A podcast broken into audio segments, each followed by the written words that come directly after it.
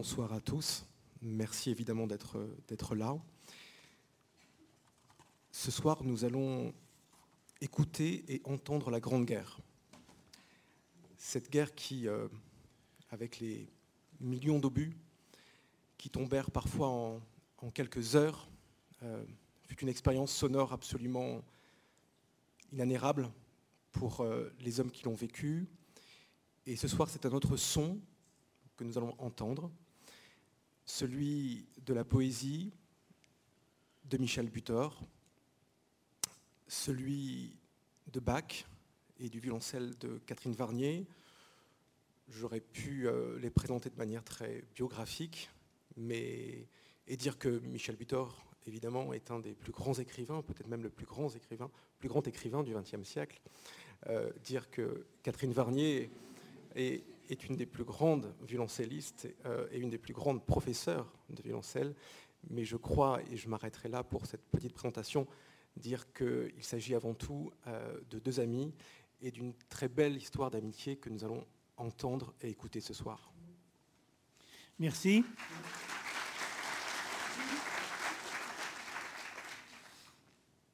Alors ce texte a été écrit pour un objet qui se trouve dans un musée à Péronne qui s'appelle le Mémorial de la Grande Guerre. Les soldats étaient abominablement malheureux et ils s'occupaient comme ils pouvaient à l'intérieur des tranchées. Et dans ce musée, il y a un objet qui m'a particulièrement ému, c'est un violoncelle fait par un violoncelliste d'un des orchestres de Paris à partir de caisses de munitions. Alors c'est un objet magnifique qui fait penser tout à fait à des sculptures cubistes, à des violoncelles cubistes.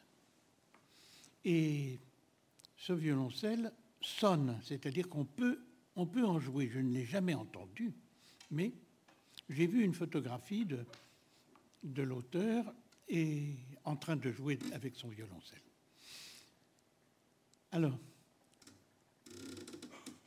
quand on parle de violoncelle, bon, il y a tout de suite le classique par excellence de la musique pour violoncelle, qui est les suites de Jean-Sébastien Bach. Ces suites ont toutes le même modèle. D'ailleurs, pas seulement les suites pour violoncelle, presque toutes les suites de Bach ont le même modèle. C'est-à-dire, c'est formé de six parties. Ce sont des suites de danses, mais des danses qui peuvent être tragiques. Il y a des danses élégantes, des danses de cour, mais il y a aussi des danses de, de, fureur, on peut dire. Et donc, la suite déroule six parties prélude, allemande, courante, sarabande, et puis pour la cinquième pièce, selon la suite, elle peut être un menuet, une bourrée ou une gavotte. Et ça se termine par une gigue. Alors, j'ai décidé de faire un, texte en six parties et j'ai essayé de rivaliser un peu avec l'esthétique très euh, rigoureuse de Bach. C'est ainsi que dans la première partie, prélude, il y a quatre strophes de quatre vers de quatre syllabes. Dans la deuxième, allemande, il y a cinq strophes de cinq vers de cinq syllabes. Et ainsi de suite jusqu'à la dernière, où il y a neuf strophes de neuf vers de neuf syllabes. Et le vers de neuf syllabes est un vers très rare en français, on le trouve dans un poème de La Fontaine et dans un fameux poème de Verlaine, qui est De la musique avant toute chose. Bon. Prélude. La boue, la pluie, les trous d'obus, le temps qui fuit, le froid, le bruit. La nourriture, on ne sait quand. Quelques nouvelles contradictoires gauloiserie des camarades, plaisanterie des officiers. la puanteur dans les recoins, des cauchemars toutes les nuits.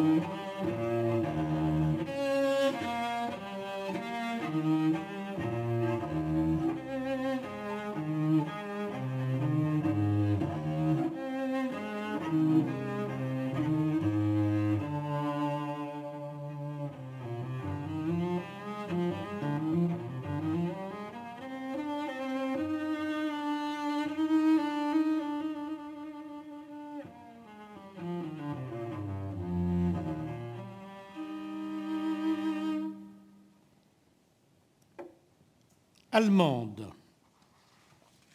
Il y a longtemps que je n'ai pu voir des arbres vivants, avec leurs bourgeons devenant des feuilles.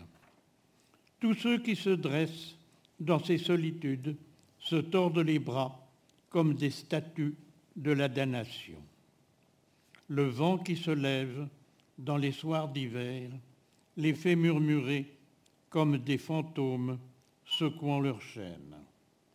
Leurs gémissements et leurs craquements sont interrompus par les explosions de bombes perdues.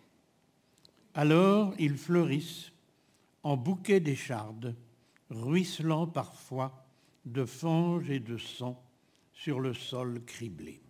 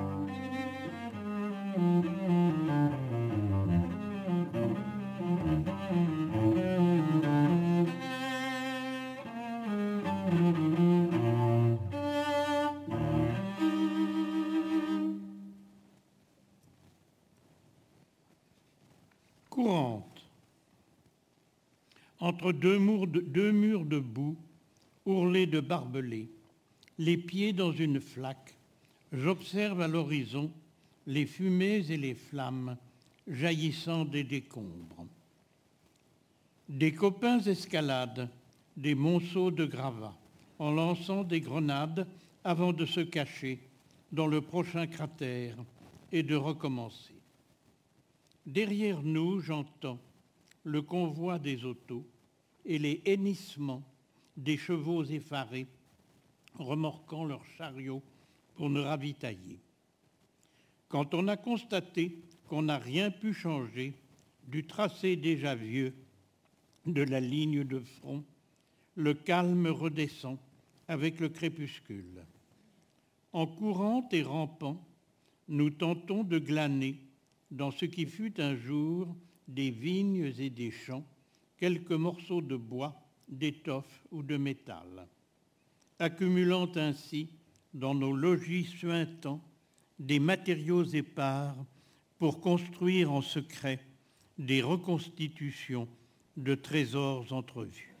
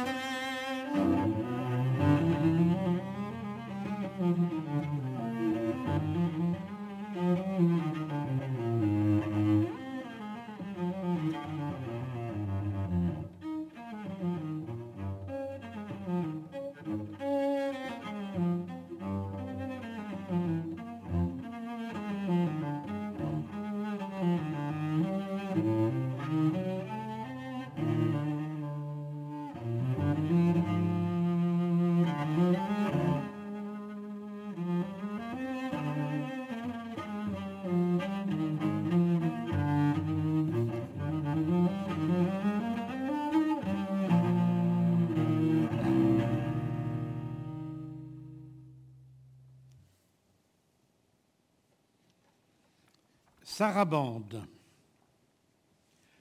Lentement passent les ombres dans mon demi-sommeil lourd, tandis que les camarades se retournent sur leurs couches en proférant des insultes contre ennemis égradés, puis soupirent en ronflant.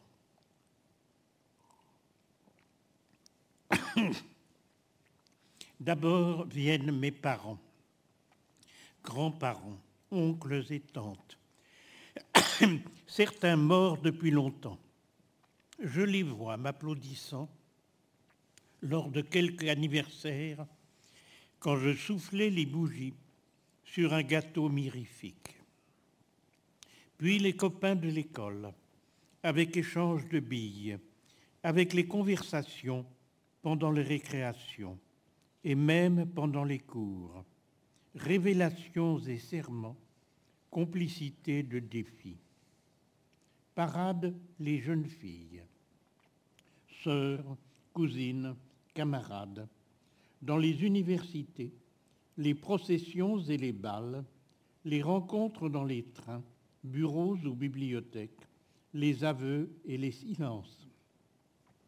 Et celle qui fut choisie avec la présentation à la famille, suivie du mariage célébré à l'église, à la mairie, la nouvelle installation, plaisirs et difficultés.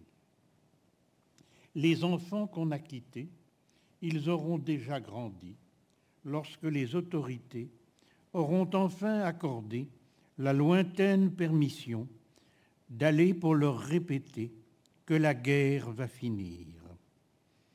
Les blessés qui sont partis, ceux qui ne reviendront pas, ceux dont on a recueilli les derniers balbutiements, ceux qui, mais on n'en peut plus, et voici que la relève va autoriser l'oubli.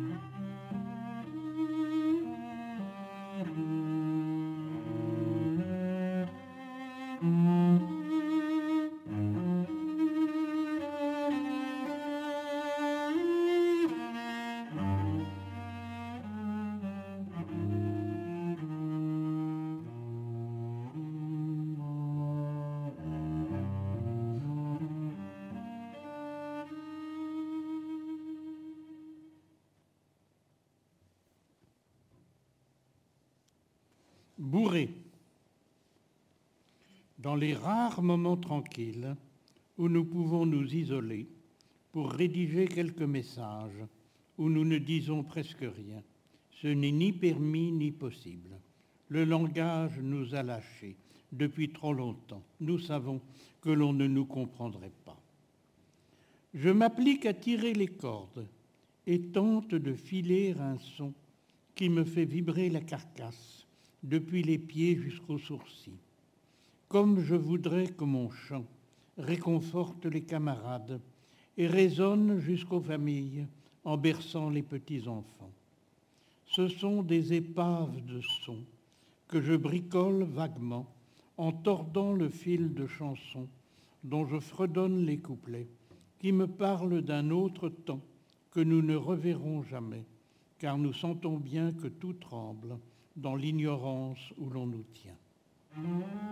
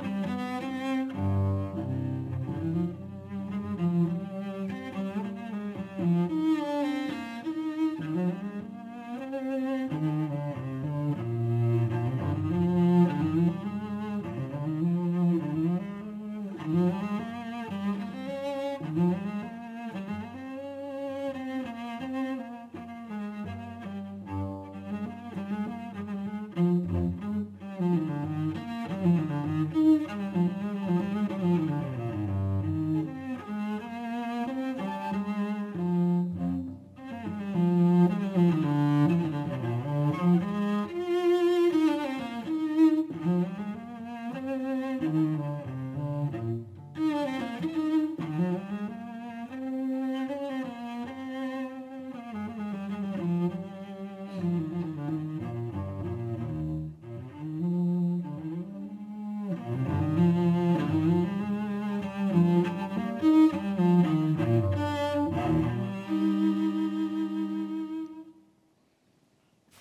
Le sol avec mes pieds pour bien me pénétrer du rythme et me dégourdir, je soulage tant de colère accumulée en ces mois de paralysie, contre les embusqués, les traîtres, contre les gradés, les bureaux, les empereurs, les présidents.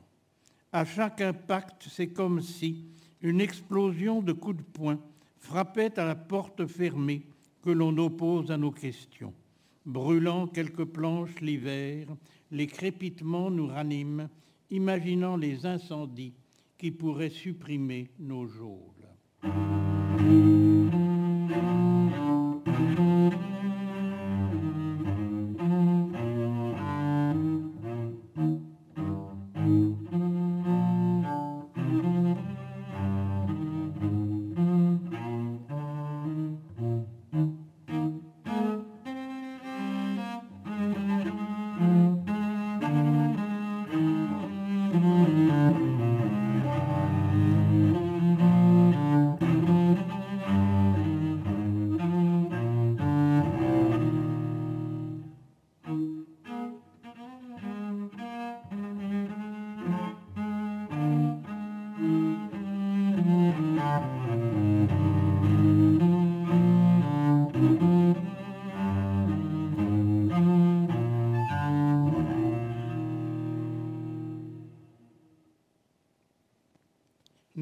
Conquis quelques mètres au prix d'un grand nombre de morts et pénétré dans les tranchées de l'ennemi où tout nous blesse.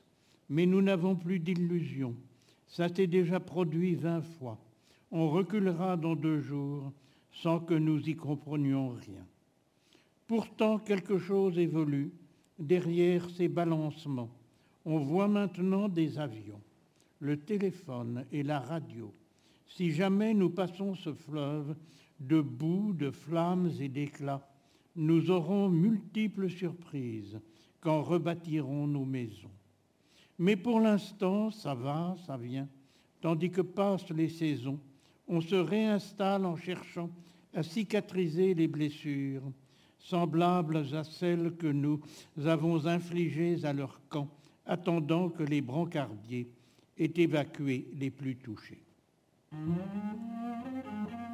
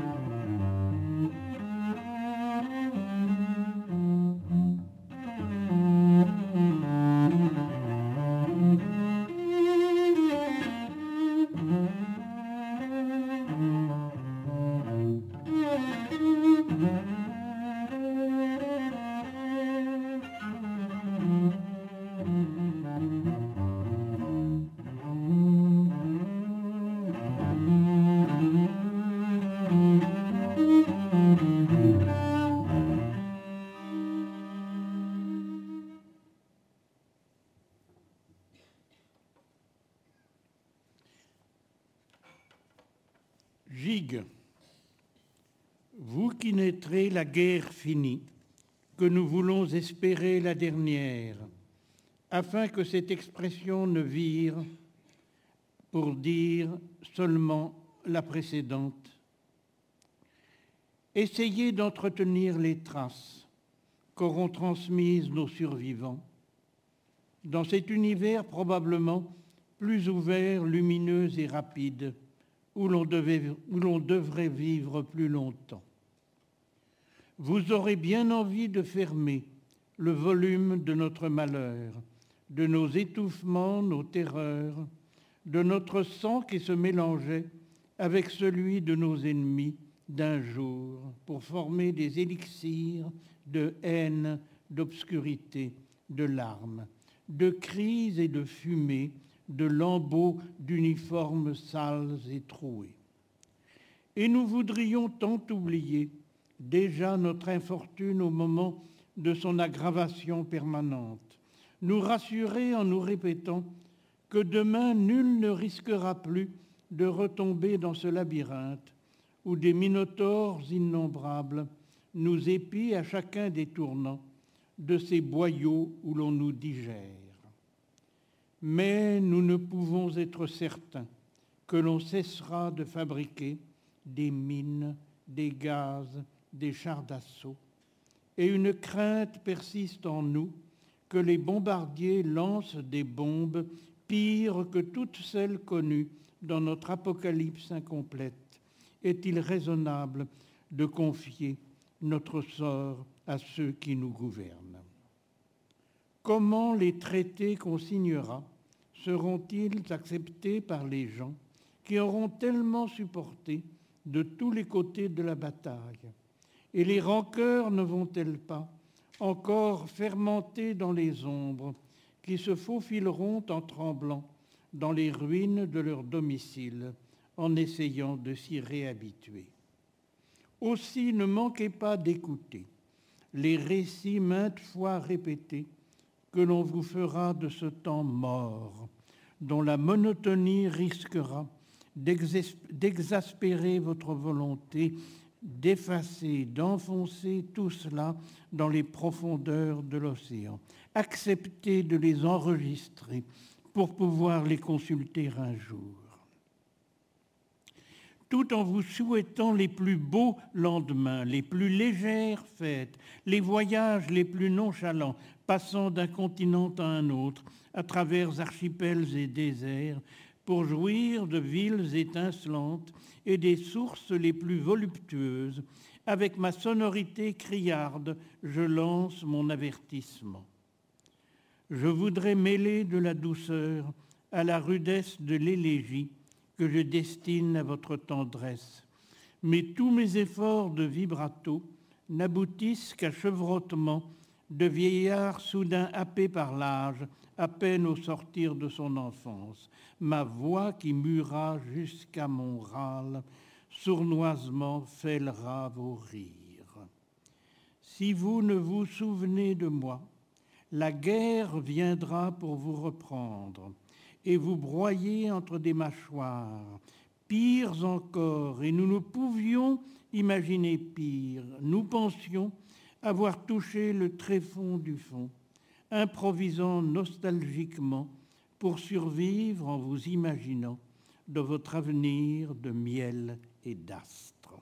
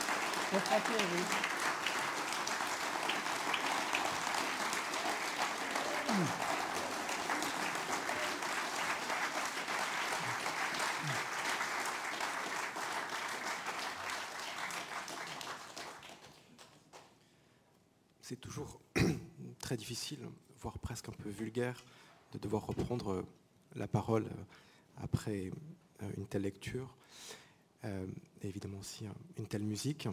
Mais c'est à la demande de, Michel et, de Catherine que euh, nous allons essayer de prolonger, euh, d'échanger avec eux, avec vous également, euh, sur sans doute l'émotion que nous procure encore, la volonté en tout cas de, eh bien de, redire l'émotion, l'incompréhension, la fascination aussi que la Grande Guerre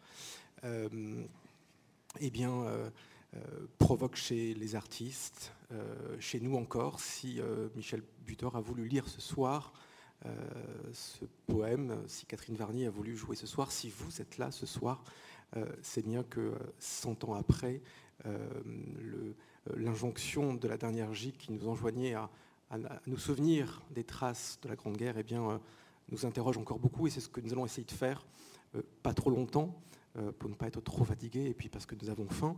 Euh, j'ai bien retenu la leçon, Michel Butor. Euh, et je vais commencer par une première question toute simple, très évidente, qui évidemment nous concerne tous. C'est de vous demander d'abord, vous, Michel, quel a été, quels ont été vos premiers souvenirs de la Grande Guerre? Est-ce que, voilà, est-ce que vous vous rappelez de, récits dans votre, durant votre enfance, votre adolescence, de la Grande Guerre? Et est-ce que, euh, est-ce que cette écoute euh, de la parole, de témoins directs sans doute, euh, comment cette parole, ces souvenirs, votre rapport personnel à la Grande Guerre, intime, vous est-il inspiré dans cette écriture? Alors évidemment, je n'ai pas vécu ce qu'on appelle la Grande Guerre. Et c'est tout à fait extraordinaire aujourd'hui qu'on dise encore la Grande Guerre, parce que nous avons eu depuis une guerre, pire encore, plus grande, et pourtant on garde ce, cet adjectif. Alors, la Grande Guerre, c'est la guerre de 14, que l'on appelait à l'époque la der, la der des der, parce que les gens s'imaginaient vraiment, au bout de quelques temps, ils s'imaginaient vraiment que c'était la dernière des guerres et qu'après ça, il n'y aurait, c'était tellement affreux qu'après ça, il ne pourrait plus y avoir de guerre. Quelle, erreur, évidemment. Alors, euh, la guerre de 14, pour moi, c'est évidemment, ça passe à travers mon père. Mon père qui a été, euh, fait toute la guerre de 1914. Et avant la guerre de, 1914, il y avait un, service militaire qui était très très long. Hein. Il y avait sept ans de service militaire, c'était terrible. Mon père a fait son service militaire avant la guerre, puis ensuite, la guerre est venue et il a été blessé, etc. Et ce n'est pas qu'il ne nous racontait pas des souvenirs de guerre, très très peu. C'était quelque chose dont il, ne voulait pas parler. C'était tellement affreux et tellement, tellement brûlant encore qu'il préférait ne pas en parler. Mais de temps en temps, bien sûr, il y avait des choses qui ressortaient. Mais ça ressortait toujours, euh, disons, dans, une espèce de victoire euh, sur, sur un silence. Et donc c'est ça qui m'a impressionné énormément. Et à partir de, l'exposition de 1937, l'exposition internationale de 1937 à Paris, alors j'avais 11 ans, eh bien j'ai senti que la guerre revenait. Et cette menace, euh, cette c'est assombri euh, de plus en plus jusqu'à ce qu'en effet, ça se déclenche pour une guerre qui s'est passée d'une façon complètement différente, mais qui a été encore, on peut dire, encore plus horrible. Parce que les hommes, les hommes ont une extraordinaire imagination pour l'horreur, dans l'horreur. Et euh, à l'intérieur de chacune des guerres qui se sont succédées au XXe et qui continuent maintenant, eh bien, on a chaque fois des, il y a chaque fois des, des, imaginations atroces qui, qui interviennent. Alors, donc, la guerre de 14, c'était une espèce d'écran, d'écran, euh, d'écran noir, mais avec à la fin une, une espèce de, d'illumination. Euh, les Français ont eu le sentiment en 1918 d'avoir gagné la guerre, d'avoir, ils ont été victorieux. Et ça, c'est une énorme différence par rapport à la guerre de 1939. Parce que les Français, en 1939, ont eu le sentiment d'être libérés. Et donc, ils n'ont pas du tout eu le sentiment d'avoir gagné la guerre. Et c'est ce qui fait que les deux après-guerres ont été très différentes. L'après-guerre de 1914 avait quelque chose de, très joyeux, tandis que euh, l'après-guerre de 1939, ça a eu quelque chose de très triste. De, on parlait de, lucidité, hein, c'était le, thème fondamental de quelqu'un comme Jean-Paul Sartre. Il ne fallait pas renouveler les illusions qu'on avait eues après euh, la guerre précédente. Alors, j'ai le sentiment, j'ai le sentiment d'avoir toujours vécu dans, des, dans, une atmosphère de guerre, une atmosphère d'après-guerre, parce que en 1937, c'était encore, c'était encore l'après-guerre. Il y avait la, guerre s'était terminée en 1918. Bon, il y a eu, il eu 20 ans avec des quantités de, problèmes. Mais enfin, il y a eu 20 ans de, de, tranquillité relative. Et puis, paf, ça s'est retombé. Et c'est retombé d'une façon euh, terrible. Alors, un des, aspects de, les plus frappant de cette différence entre les deux après-guerre, c'est que après la guerre de 1914, euh, la France s'est couverte de monuments aux morts. On a construit un monument aux morts dans chaque, commune, avec la liste de toutes les victimes. Et c'était nouveau, parce que après la guerre de 1970, qui a déjà été une guerre épouvantable, il n'y a pas eu de. On n'a pas fait de monument aux morts. Puis, après 1918, monument, monument, monument, il y en a partout, il y en a dans toutes les communes. Et après la guerre de 1939, eh bien, on a rajouté quelques noms sur les monuments de la guerre précédente.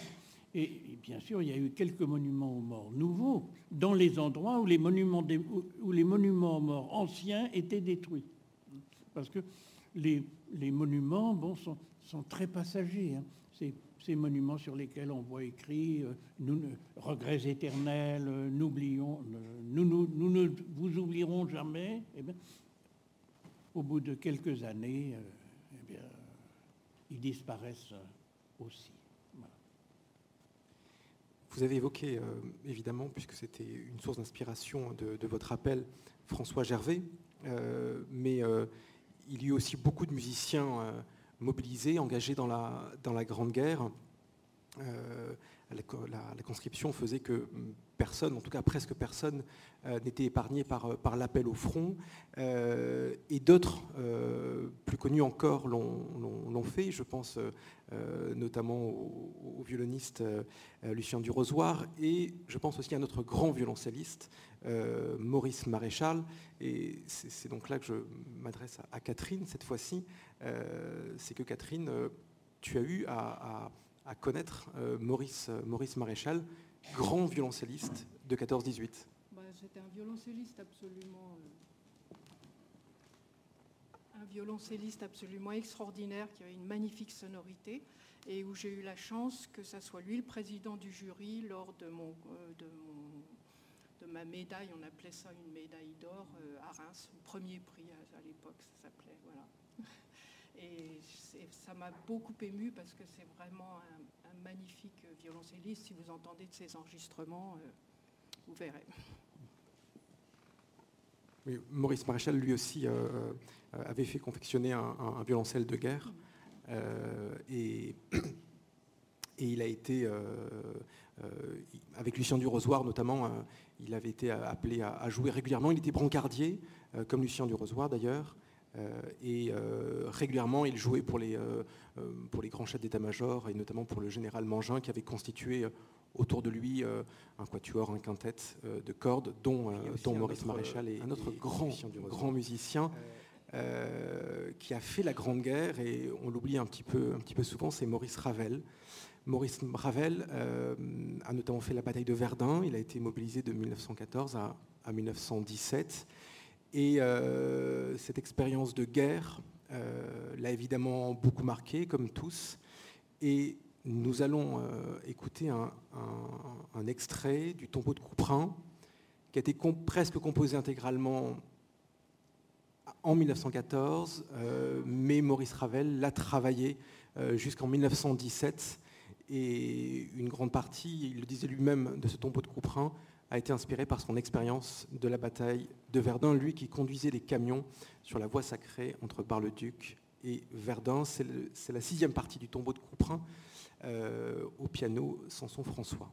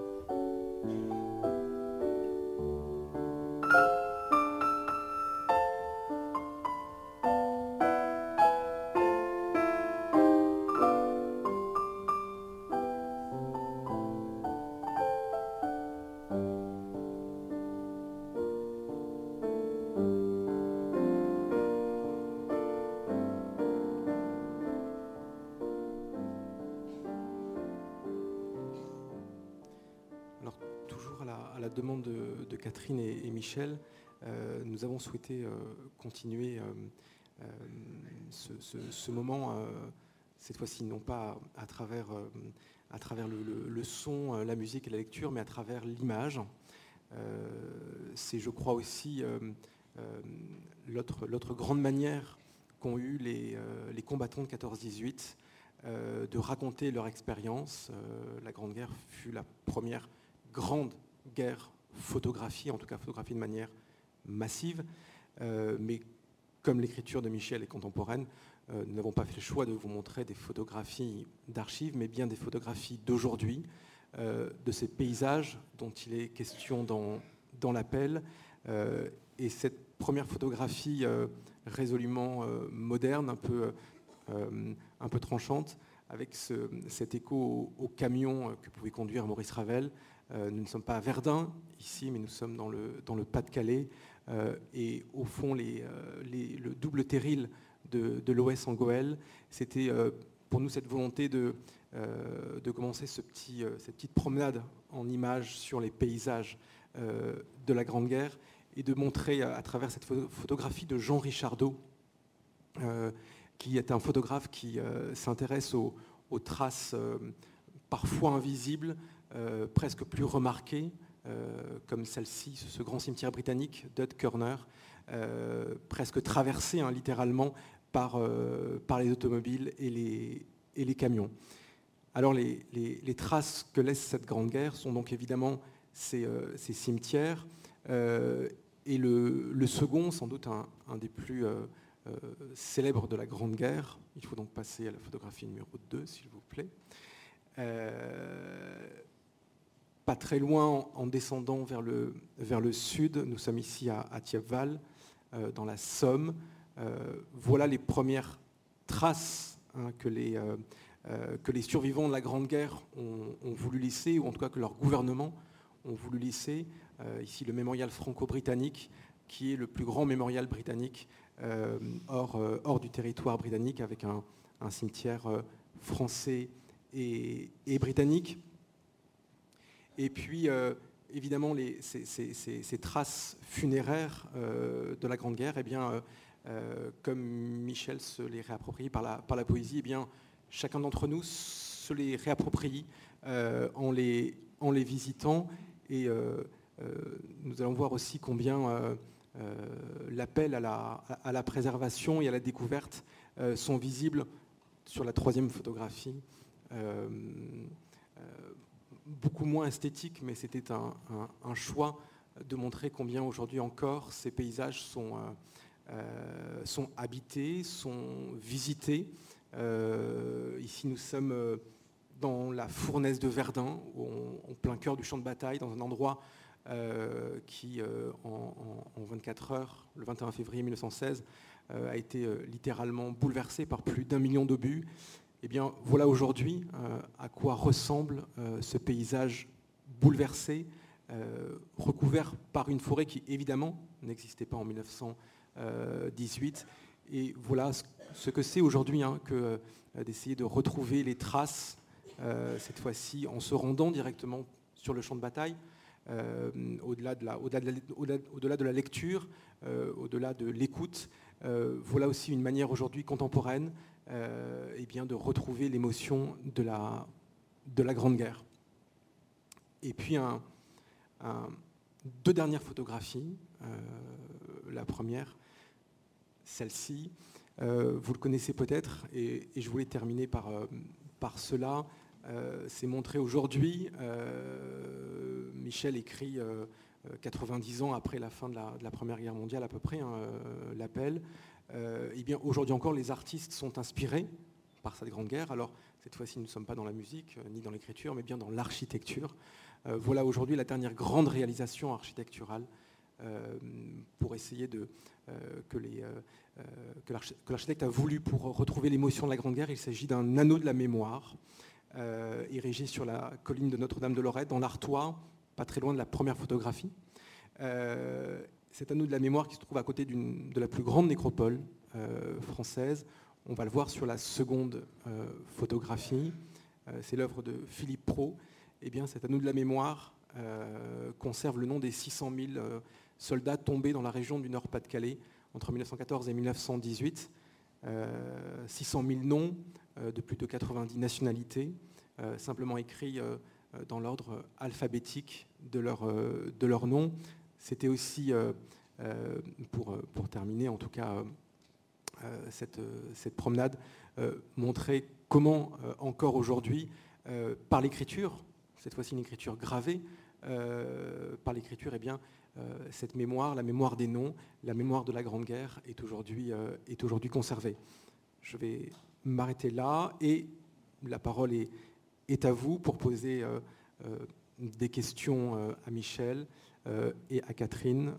Les micros vont évidemment circuler. J'espère que quelques personnes ont, quelques questions prévues à l'avance. Merci.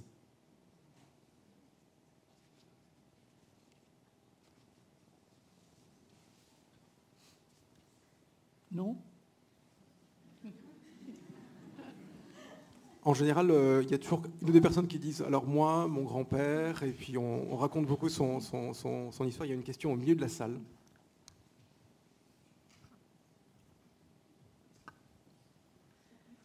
Merci pour cette magnifique lecture.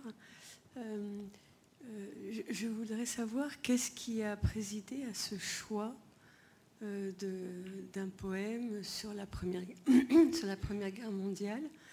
Euh, Est-ce que c'est l'ambiance générale euh, actuelle ou, est-ce que c'est est-ce que c'est de, mauvais augure ou est-ce que c'est au contraire pour se libérer d'une angoisse? Alors, je, vais répondre à ce qui a provoqué euh, ce texte. C'est euh, une rencontre. On, un jour, on m'a demandé d'aller voir ce musée et euh, le conservateur en chef de ce musée voulait publier un, une collection de petits livres sur certains objets. Et c'est à cette occasion que j'ai isolé dans l'ensemble de la collection ce violoncelle pour faire un petit livre qui est,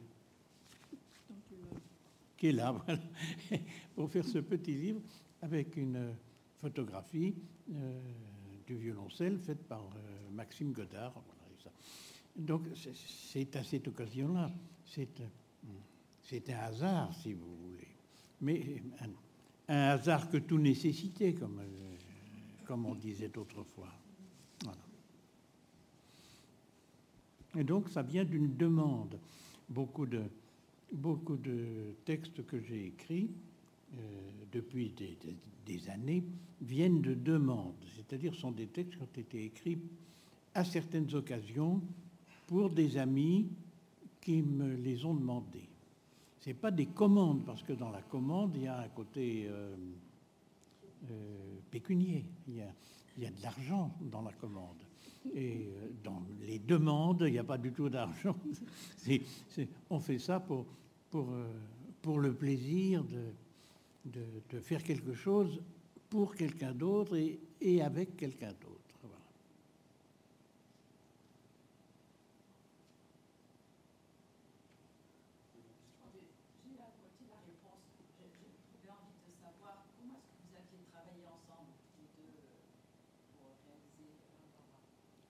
Comment nous avons travaillé ensemble, euh, Catherine et moi. Oh, mais ça, c'est pas difficile. Elle a bon, le texte, le texte, je l'ai fait. Et puis, on s'est dit après, euh, eh bien, on pourrait faire une séance où on lirait le texte avec une des suites euh, de Bach.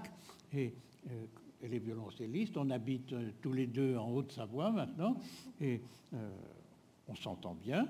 Donc, elle, les, les, les, suites de Bach, évidemment, elle a travaillé ça pendant toute sa vie, bon, parce que les violoncellistes, c'est obligatoire. Bon. Alors, nous avons déjà fait notre petit duo, eh oui. oui. Euh, dans, dans, plusieurs endroits. Et pour moi, c'est chaque fois un, un, un, grand plaisir. Et pour moi donc oui. Et j'ai choisi la quatrième suite que je trouve, bon, elle est un petit peu, peut-être un petit peu plus difficile à entendre et, et puis bon, elle joue aussi parce qu'elle elle est un petit peu ingrate à, mais elle, elle montre bien ce côté dur de- Oui. qu'il y a eu pendant la qu'il y a- qu'il y a eu pendant ce, Oui, ce oui. temps. Et puis, il y a une et puis la, la cinquième pièce est une bourrée. Mm. Et ça, c'est, ça, ça va très bien, parce que la bourrée, c'est une danse paysanne, violente. Oui. Mm. Chacune, chacune des danses de la suite a, un, a une couleur particulière. D'abord, c'est une forme particulière. Donc, il y a des, reprises euh, qui sont différentes. Et puis, il y a un tempo particulier. Et puis, il y a une atmosphère particulière. Par exemple, le menuet, c'est une, danse de cour. Bon, la cavotte, c'est une danse paysanne. La bourrée, c'est- une danse très... C'est la danse auvergnate.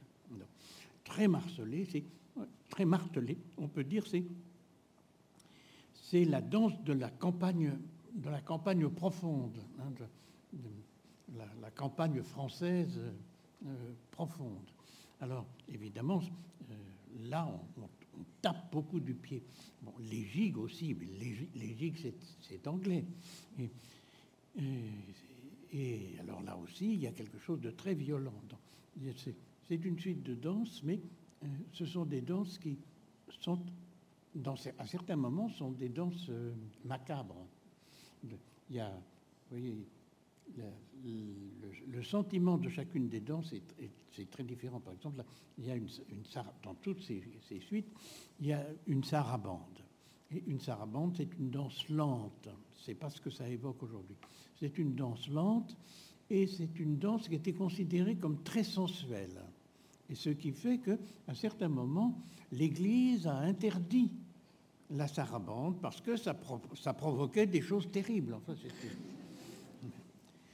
et vous voyez là, chacune, chacune de ces pièces euh, donne une, une, face, hein, une face différente de, tout un univers et un univers qui, qui, joint euh, la fête à euh, l'appréhension. à la- et, et ça joint la fête à la rage. Et, euh, parce qu'il y a de la rage à l'intérieur de cette musique, très, très forte. Alors, il y a la fête d'un côté, le, le- la fête galante, le divertissement, etc. Puis il y a aussi il y a, il y a la, il y a la rage, il y a, il y la, révolution qui couvre là- là-dessous. Voilà. Donc, euh, c'est pour ça que ça, ça convenait très bien à, à la célébration de cet objet euh, magnifique. Et c'est vrai que de prendre un menuet, c'était pas. euh, Oui, un menu- un menuet, c'est- un, un sentiment tout à fait différent. Le menuet, c'est un sentiment tout à fait différent de, de la bourrée.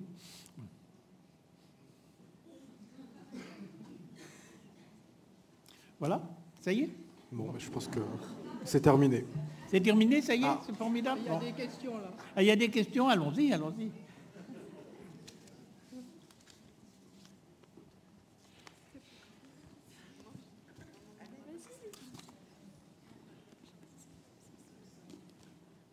Euh, alors en fait, on a une classe de première. On voulait juste dire qu'on a étudié un de vos textes euh, en cours de français. Pardon. Ils sont en classe de première. Oui, mais- pardon, Ah oui. je, je- Donc en fait, on a une je classe. suis- Je suis sourd. Ah, Alors, pardon. alors, il faut, il faut Vous m'entendez mieux là? Alors, il faut parler très, très distinctement. D'accord. On voulait juste dire qu'on est Oui. une classe de première, Oui. qu'on a étudié un de vos textes et qu'on avait euh, beaucoup aimé. Voilà, mhm. c'est tout. C'était ben, l'emploi du temps. Merci beaucoup. merci, merci. Ben, ça y est, on y va. hein. Voilà. Merci, merci.